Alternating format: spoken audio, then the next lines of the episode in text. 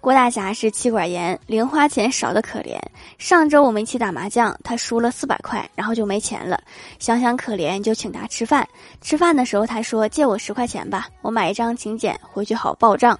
我当时就惊呆了还能这样吗？这熟练的流程你随出去的礼应该很多吧？